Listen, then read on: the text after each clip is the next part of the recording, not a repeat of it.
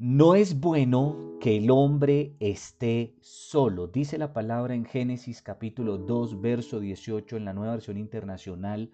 Luego Dios el Señor dijo, no es bueno que el hombre esté solo, voy a hacerle una ayuda adecuada. Hemos entendido a través de este tema y a la luz de la palabra de Dios que el Señor nos creó como seres sociales por naturaleza que tenemos una necesidad no solo de relacionarnos, sino que al relacionarnos con otros, esto nos ayuda a crecer como personas. Y más cuando empezamos a caminar con el Señor, que entramos a una iglesia cristiana, pues vamos a empezar a necesitar de otros hermanos en la fe que nos ayuden eh, que nos sumen para podernos desarrollar en todas las áreas de nuestras vidas, pero también poder desarrollar esas capacidades y ese potencial que Dios ha puesto en nuestras vidas. Pero también entendimos que inmediatamente comenzamos a caminar con el Señor, a acercarnos a Dios, hacer las cosas bien, a orar, a congregarnos, a hacer esas cosas que de pronto nunca habíamos hecho, entonces el enemigo, que también es nuestro adversario, va a usar a las personas que nos rodean. ¿Para qué? Para tratar de impedir nuestro progreso en nuestro caminar con Cristo. Infortunadamente va a usar eh, desde nuestra familia primero, pero también nuestros amigos, nuestros compañeros de estudio, de trabajo, etcétera. Repito, para tratar de impedir que nosotros eh, continuemos esa nueva vida en Cristo, ese caminar con el Señor. Entonces ellos vienen a convertirse en como en nuestro primer desafío. Pero también el Señor, a la luz de su palabra, pues nos enseña cómo actuar frente a los no creyentes, aquellos que no comparten nuestra fe. Pero también aprendimos que nuestra meta principal es agradar a Dios y no a los hombres que quien trata de agradar a los hombres pierde el agrado de Dios y en últimas, para su tristeza, pierde también el agrado de los hombres. El único fiel es nuestro Señor. Es el único fiel es el único leal, pero también entender nuestra nueva posición en Cristo. Ahora nosotros somos nuevas criaturas, ahora nosotros eh, gozamos de un privilegio y es de ser hijos de Dios y coheredero de la gloria de Dios, de las promesas de Dios, de las bendiciones de Dios en Cristo Jesús. Ahora nosotros, mi hermano, tenemos una posición, repito, privilegiada y esa posición debemos cuidarla cada día. Y a partir de eso entonces entendimos que debemos también formar un nuevo grupo de amigos, un nuevo círculo social, repito, personas que comparten nuestra fe, personas que ojalá tengan un nivel de fe mucho mayor que el de nosotros, un nivel espiritual, una conexión con Dios un poco más espiritual, pero que también sean de testimonio en todas las áreas de sus vidas, porque esto nos ayudará a ser desafiados. Estas personas se vienen a convertir como en punta de lanza, como en una referencia para nosotros, de tal manera de que no nos conformemos, no nos quedemos estancados, sino que cada día nuestra meta sea, ¿por qué no?, llegar a ser igual que ellos, pero ¿por qué no?, mucho mayor que ellos. Entonces, mis hermanos, luego de entender todo esto y de que definitivamente eh, necesitamos el relacionarnos con otros, pero que tenemos que tener sumo cuidado con quién nos vamos a relacionar, no podemos olvidar, en medio de todo esto, no podemos olvidar nuestra misión en Cristo. Nuestra misión en Cristo. Hay muchos que piensan que llegar a Cristo es hacer parte de un club social en el cual ahora yo soy aceptado, donde yo soy querido, donde me siento bien, pero de pronto o se nos olvida o no tenemos claro cuál es el verdadero fin y propósito por el cual el Señor nos llamó, nos escogió para salvarnos. Y es que aunque el Señor nos llamó y nos escogió para, para salvarnos, para bendecirnos, para llenarnos de su gloria, también Él nos llamó con una misión. ¿Cuál es esa misión que tenemos en Cristo? Pues ganar almas para Cristo.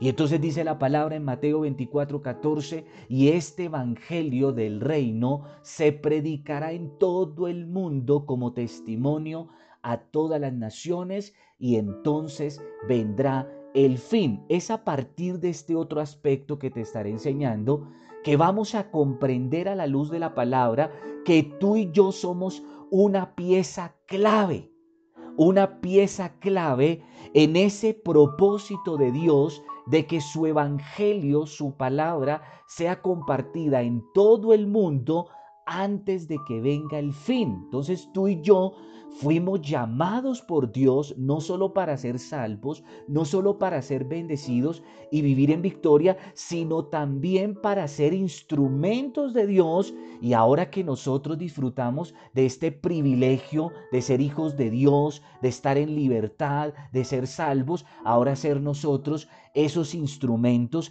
que ayuden a otros que están en la condición que nosotros estábamos o quizás en peor condición y seamos nosotros quien ayudemos, quien contribuyamos a esa causa de Cristo y es ganar esas almas para el Señor. Es arrebatar esas almas de las garras del enemigo, de Satanás, del diablo, y tú eres, repito, una ficha clave. Tú y yo somos un instrumento clave en las manos de Dios para ese fin. Y entendiendo esto, entonces empezamos como a darle sentido a nuestras vidas. Empezamos como a tener un valor agregado porque ahora somos importantes. Ahora somos eh, personas que, pueden ser usadas eh, por Dios de una manera muy poderosa, de una manera muy, pero muy extraordinaria. Y entonces esto nos lleva a recordar lo que dice la palabra de Dios acerca de la gran comisión del Señor a sus discípulos. Luego de que el Señor lo llamó, dice que dice la palabra que durante esos tres años y, y pico el Señor que hizo capacitar a estos discípulos, empoderarlos, instruirlos, entrenarlos y entonces prepararlos para lo que luego ellos realizarían para el Señor. Y entonces dice la palabra en Mateo 18, 19 al 20, en una versión que se llama Nueva Versión Purificada, dice la palabra, por tanto, id y haced discípulos a todas las naciones, sumergiéndolos, o sea, bautizándoles en mi nombre y enseñándoles que guarden todas las cosas que os he mandado, y he aquí, yo estoy con vosotros todos los días hasta el fin del mundo. Entonces, mi hermano, esta capacitación que tú estás recibiendo, esta palabra que el Señor te está revelando, es lo que el Señor está haciendo para prepararte, para capacitarte y para entrenarte y entonces que tú seas el próximo que continúe el legado. Que tu vida sea útil en las manos de Dios. Que a través de tu vida Dios pueda salvar a mucha gente que te rodea, empezando por los de tu casa, por los de tu familia y de ahí en adelante todo el que el Señor te coloque en tu camino, dentro y fuera de la iglesia. Ese es el propósito del Señor, que tú te conviertas en un ganador de almas, en un ganador de almas. Y entonces dice la palabra en Hechos capítulo 17, verso 6, pero no hallándolos trajeron a Jason y algunos hermanos ante las autoridades de la ciudad gritando, estos que trastornan el mundo entero también han venido acá. Entonces el Señor nos ha llamado a qué? A trastornar el mundo con su evangelio, con su bendita palabra pero lo más importante también, con nuestro testimonio, o sea, con lo que Dios ha hecho y seguirá haciendo en nuestras vidas. Y es que el Evangelio causa problemas. ¿Por qué razón? Por lo que te decía anteriormente, porque expone el pecado de la gente, el error, pero no solamente eso, condena ese pecado y ese error. Pero aquí estos hombres que capturaron a estos hombres de Dios están lanzando acusaciones graves, porque están hablando de que ellos son agitadores revolucionarios, eh, la palabra exacta es subversivos. Tremendo eso, porque el enemigo siente que nosotros entramos a qué? A dañarle sus planes a quitarle a la gente que él tiene ya esclavizada. Y entonces dice la palabra, el reino de los cielos sufre violencia y nosotros los violentos lo arrebatamos. Hermano, qué tremendo. Y entonces la palabra trastornar en el inglés significa tornarlo de arriba abajo.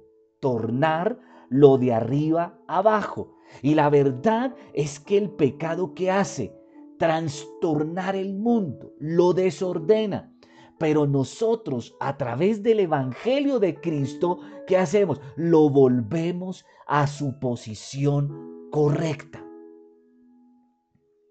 Pero yo quiero darte algunos consejos bíblicos de cómo convertirte en ese ganador de almas efectivo y eficaz. Y lo primero, mi hermano, es que Dios quiere usar tu vida, tu testimonio.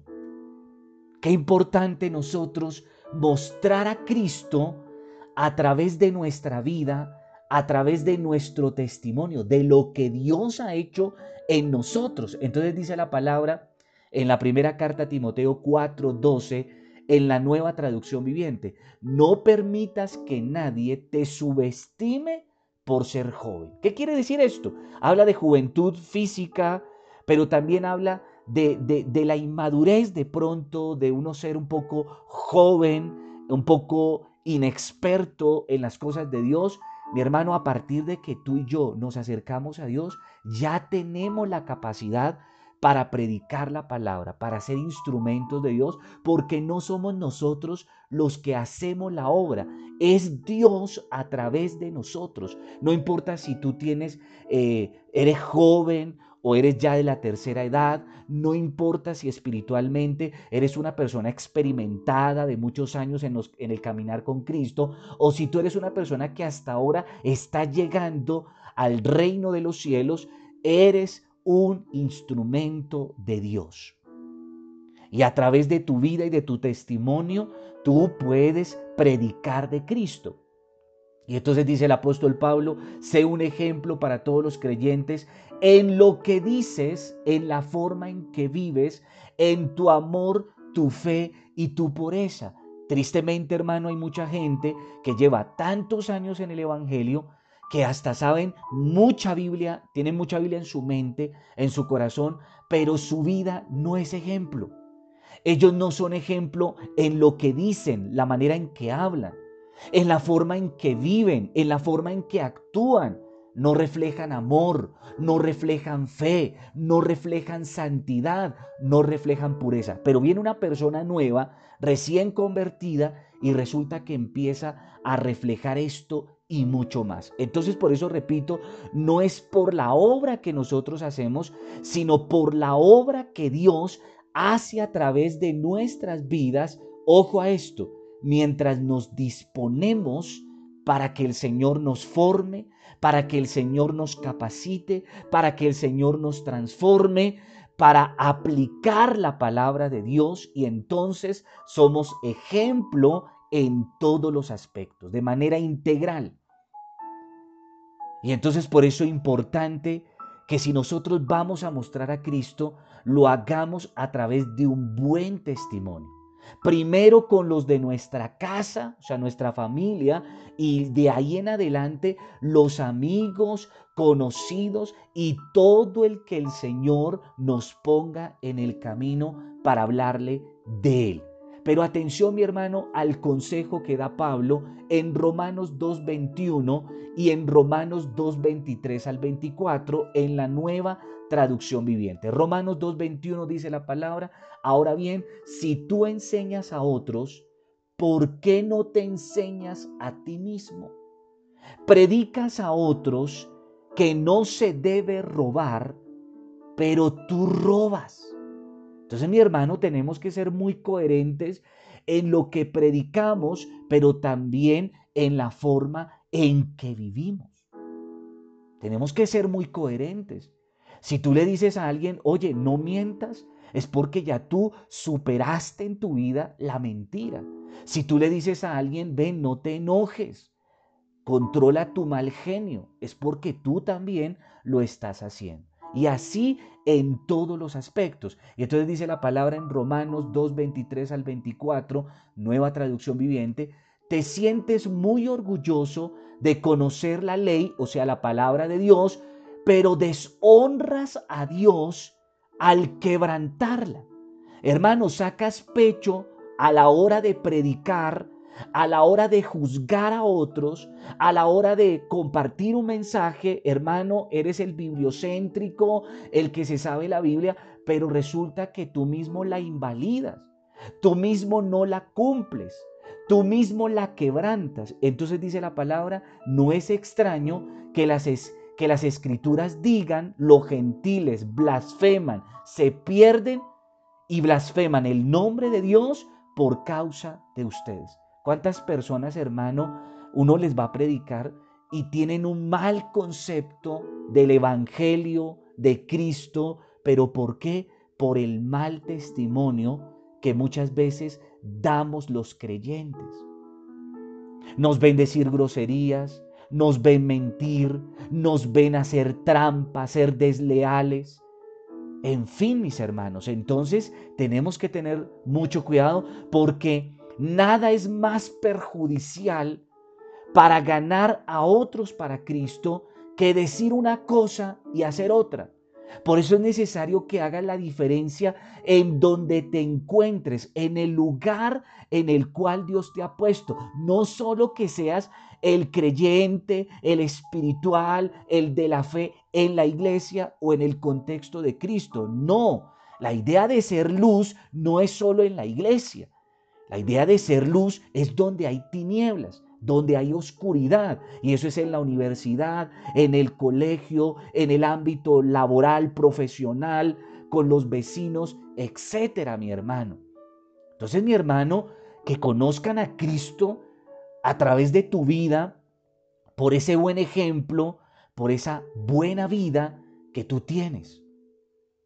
Muestra una actitud de perdón, pero si de pronto fallas, porque no estamos exentos de fallar, de cometer errores, de herir a alguien, hermano, la clave cuál es? Hermano, pedir perdón, pero atención, no hacer borrón y cuenta nueva, sino restituir el daño causado y dejar que tu vida refleje el amor de Dios que es en Cristo.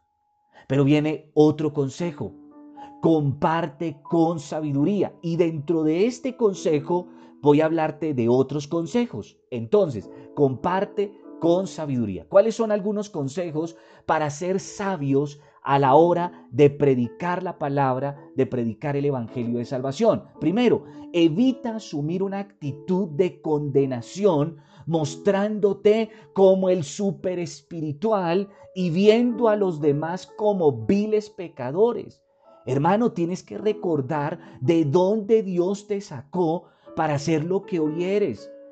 Sí, pero también tienes que entender que el Señor nos dio fue las llaves del reino de los cielos, las llaves de la salvación y no las llaves del infierno de la condenación.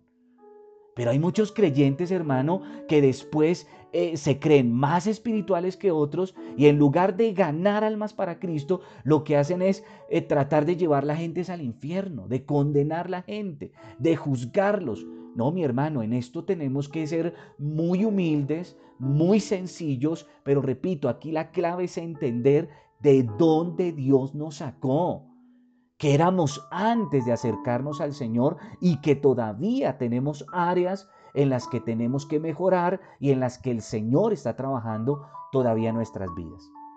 Entonces no te queda bien el creerte siempre el súper o la súper espiritual.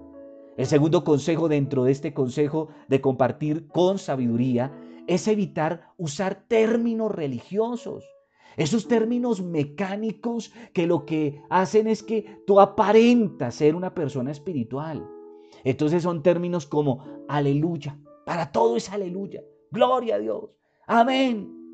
Hermano, uy hermano, qué tremendo eso. Esto se escucha bien dentro de un contexto cristiano, dentro de un contexto de hermanos en la fe. Pero para el que no conoce a Dios, muchas veces esto le parece fanatismo. Repito, hermano, nosotros no podemos avergonzarnos del Señor, claro que no. Tenemos que predicar al Señor a tiempo y fuera del tiempo. Pero es que mi hermano, muchos la embarran es con términos religiosos, repito, sin sentido, mecánicos. Una vez tuve una experiencia y es que eh, fueron a visitarnos unos hermanos de una iglesia donde yo me congregaba a la casa de mi papá. Y uno de ellos automáticamente se acercó a mi papá, que hasta ese momento pues no es una persona creyente, no es una persona que comparta 100% nuestra fe y que hay cosas que le disgustan, que no está de acuerdo. Y este hermano llegó y lo saludó a mi papá como, buenas hermano. Y eso automáticamente le, le, ocasionó a mi papá un malestar que le dijo, usted no es mi hermano, porque usted y yo no tenemos el mismo papá. Y en eso, mejor dicho, estaba en lo cierto mi papá. ¿Cuál hermano? ¿Sí? Si no tenemos la misma sangre. Entonces muchas veces nosotros vamos a hacer una visita o no entendemos el contexto en el cual estamos y empezamos a usar estos términos, repito, religiosos, mecánicos, que definitivamente lo que hacen es provocar que a las personas que no comparten nuestra fe, que no conocen al Señor, les parezca más bien que somos fanáticos. Entonces, hay que usarlos, sí, pero mesuradamente, con mucha sabiduría, con mucha prudencia y entender el contexto en el cual nos encontramos. Ojo a esto, no comentes el haber recibido el don de lenguas o que tú eres el duro, la dura en temas de liberación demoníaca. Hermano, para los no creyentes esto les va a ser muy difícil entender, de aceptar y muchas veces esto nos cierra las puertas. Hermano, a una persona nueva no le interesa saber en ese momento acerca de los dones del Espíritu o acerca de temas de liberación demoníaca. Hay un contexto, hay un momento específico en que la persona va a recibir ese conocimiento. Pero si de entrada yo empiezo a hablarle este tipo de cosas, pues la persona va a quedar, perdóneme la expresión, como pollo sin cabeza. Pero ¿qué es eso?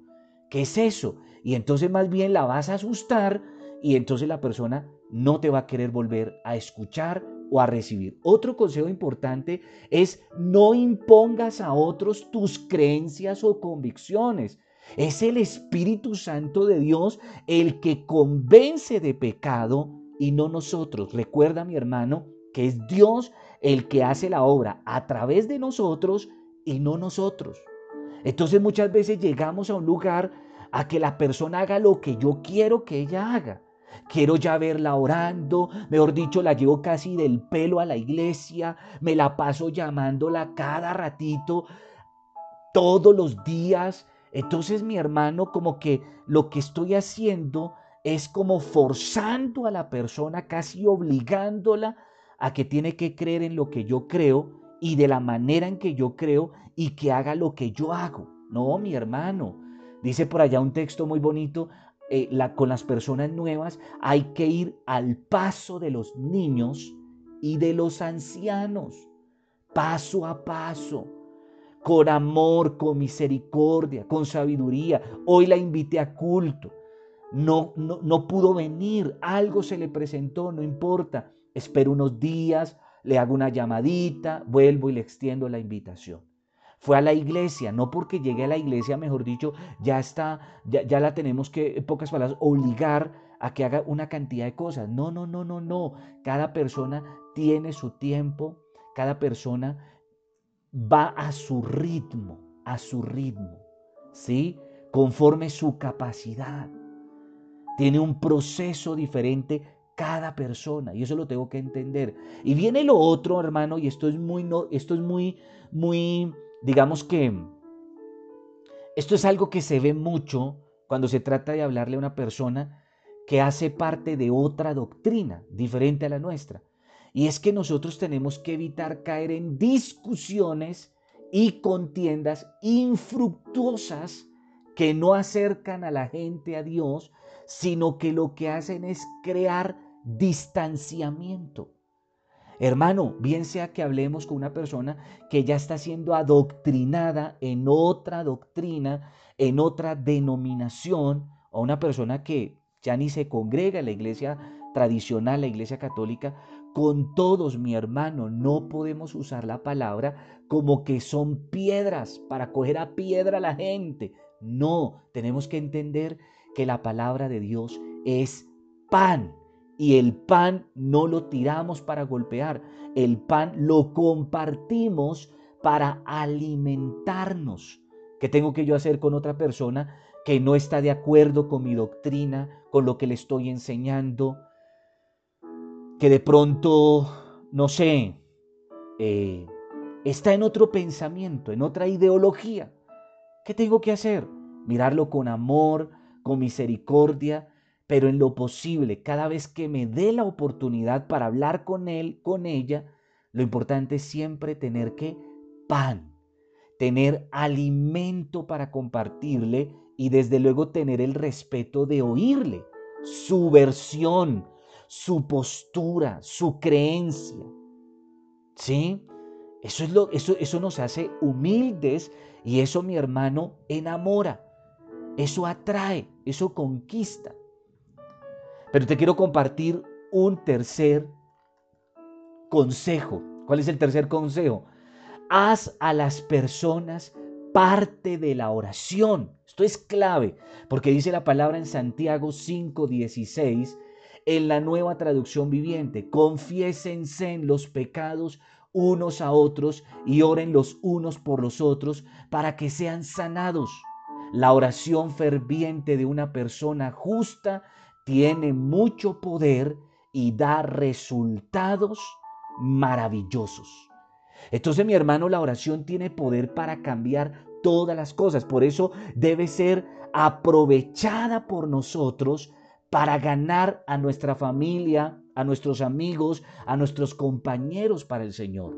Pues será mucho mejor tenerlos de nuestro lado que en nuestra contra. Si nosotros perseveramos en la oración primero por ellos, dando testimonio y compartiendo de Cristo en la dirección que el Espíritu Santo nos da, con amor, con sabiduría, hermano, vamos a poder conquistar muchas almas para el reino de los cielos. Ten en cuenta aplicar los consejos anteriores, pero atención, preparar tu mente y tu corazón siendo consciente que tú tienes la respuesta que el mundo necesita. No importa si al principio te rechacen o al principio no te entiendan o no acepten las cosas del Señor como tú anhelas, como tú quieres, será tu perseverancia en pensar y actuar adecuadamente lo que hará firme tus convicciones, tu propósito y hará eficaz tu evangelización. Pasado el tiempo, esas personas buscarán lo que tú tienes y podrás verlos allí postrados a los pies de Cristo, disfrutando de las bendiciones de vivir para el Señor. Y quiero dejarte por último lo que dice la palabra de Dios en Jeremías capítulo 15, verso 19 en la nueva traducción viviente. Esto responde el Señor. Si regresas a mí, te restauraré para que puedas continuar sirviéndome. Si hablas palabras beneficiosas en vez de palabras despreciables, serás mi vocero. Solo así serás mi vocero. Tienes que influir en ellos no dejes que ellos influyan en ti. Te estaré compartiendo otros consejos, otros aspectos importantes dentro de este tema. Por favor, no te lo pierdas. Sé que el Señor te va a bendecir grandemente y va a bendecir tu ministerio y va a bendecir tus primeros pasos en tu caminar con Cristo. Padre, en esta hora te alabamos y te bendecimos, Señor, por esta palabra que tú traes a nuestra vida, a nuestro corazón, a través de la cual tú nos exhortas, nos motivas, Señor, a cumplir la misión del llamado que tú nos has hecho. Tú nos escogiste, Señor, no para estar dentro de un nuevo grupo social, dentro de un club social donde somos aceptados, queridos, amados, donde la pasamos chévere y como que ahí llegó todo. No, Señor. Hoy tú nos muestras a través de tu palabra que si tú nos escogiste y nos llamaste, fue para hacernos salvos, fue para hacernos bendecidos, fue para hacernos nuevas personas, o sea, transformarnos, pero con todo eso, Señor, también lo hiciste para hacernos tus instrumentos de bendición, de paz, de salvación para otros que como nosotros están en el mundo, están perdidos. Así estábamos nosotros, perdidos, ausentes de ti, en un infierno. Pero ahora tú nos llamas, Señor, para traerlos del infierno al reino de los cielos, de las tinieblas a tu luz admirable. Y nos quieres usar. Somos piezas claves, somos tus instrumentos. Señor, hoy entendemos que nuestra vida al servicio tuyo cobra un valor agregado. Ahora somos útiles, ahora somos importantes. Padre Celestial, cada día a través de tu palabra, Señor, capacítanos más pero te pedimos en esta hora, Señor, que a través de fortalecernos en tu espíritu y en tu fuerza, Señor, que cada día obtengamos de ti la unción, los dones, los talentos, las capacidades, el potencial para hacer cosas grandes, para tu gloria, para tu honra, para gloria y honra de tu nombre, el nombre de Jesucristo. Señor, Gracias. En el nombre de Jesús. Amén y amén. Te bendigo, paz de Cristo, y que la gloria del Eterno resplandezca sobre tu vida, tu casa y los tuyos.